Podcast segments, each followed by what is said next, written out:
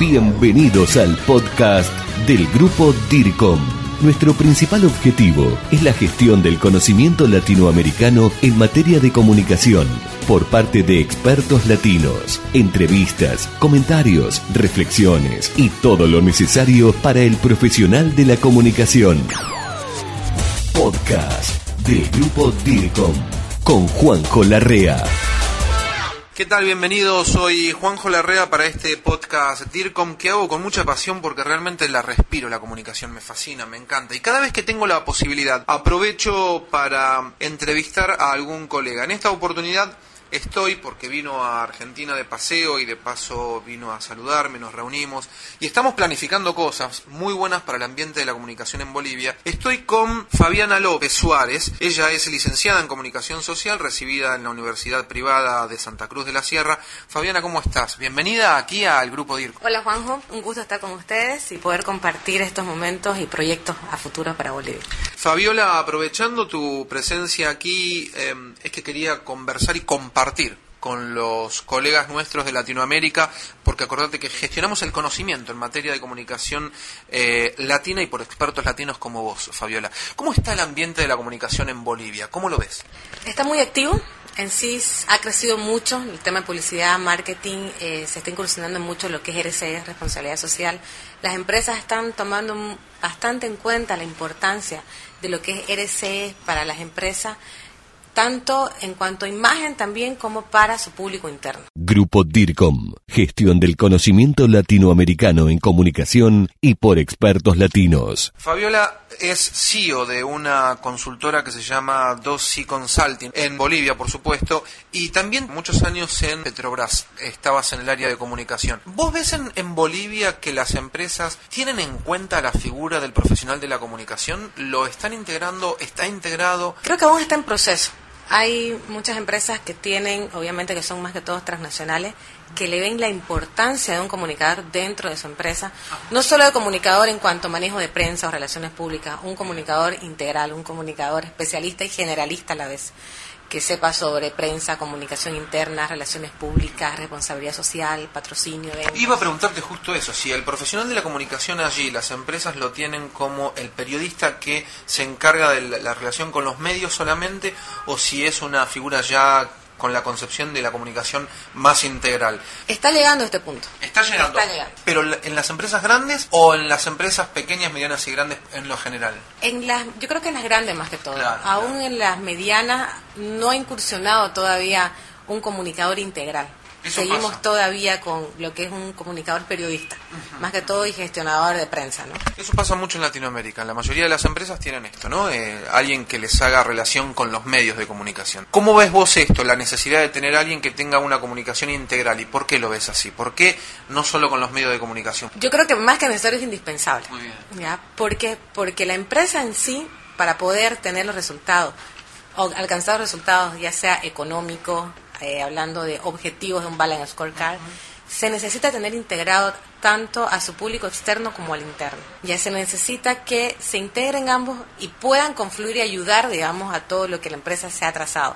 Es importante porque tenés a un público interno que tenés que estar automáticamente todo el tiempo alimentándolo con información de la empresa tenés públicos externos de distintos públicos objetivos, exactamente como ser todo lo que es tus comunidades, tenés prensa, líderes de opinión, la ciudadanía en general, donde tenés que comunicar distintas etapas en sí que está pasando la empresa, ¿no? Va a alcanzar un punto donde todas las empresas van a ver la necesidad ¿ya? y la importancia de tener lo que es un comunicador integral, ¿no? Fabiola, ¿qué le está haciendo falta al profesional de la comunicación en Bolivia? ¿Qué, qué piensas que le hace falta? ¿Hay, eh, hay, ¿Hay cursos, hay másters, hay diplomados, hay seminarios, hay jornadas, congresos? Eh, ¿Le falta especializarse más? ¿Cómo está ese tema para vos? Creo que le hace falta más actualización. Ajá. Ya, este, si bien hay algunos cursos en diplomados y maestrías, pero están direccionados más que todo a marketing, no está muy direccionado a lo que es, por decirte, patrocinio, RCE, comunicación interna, comunicación estratégica. Ya están más direccionados a lo masivo.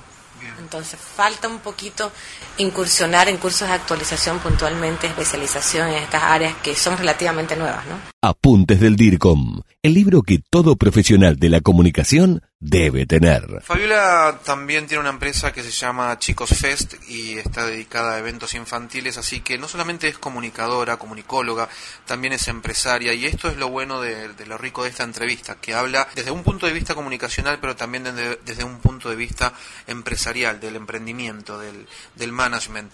Te pregunto desde un punto de vista de las facultades de comunicación para ir terminando, ¿vos ves que están actualizados los programas curriculares, que el estudiante sale al campo de la práctica con lo necesario o hay una disparidad entre lo que se estudia y la realidad que después demanda la empresa, pública o privada, ¿no? Hay una disparidad.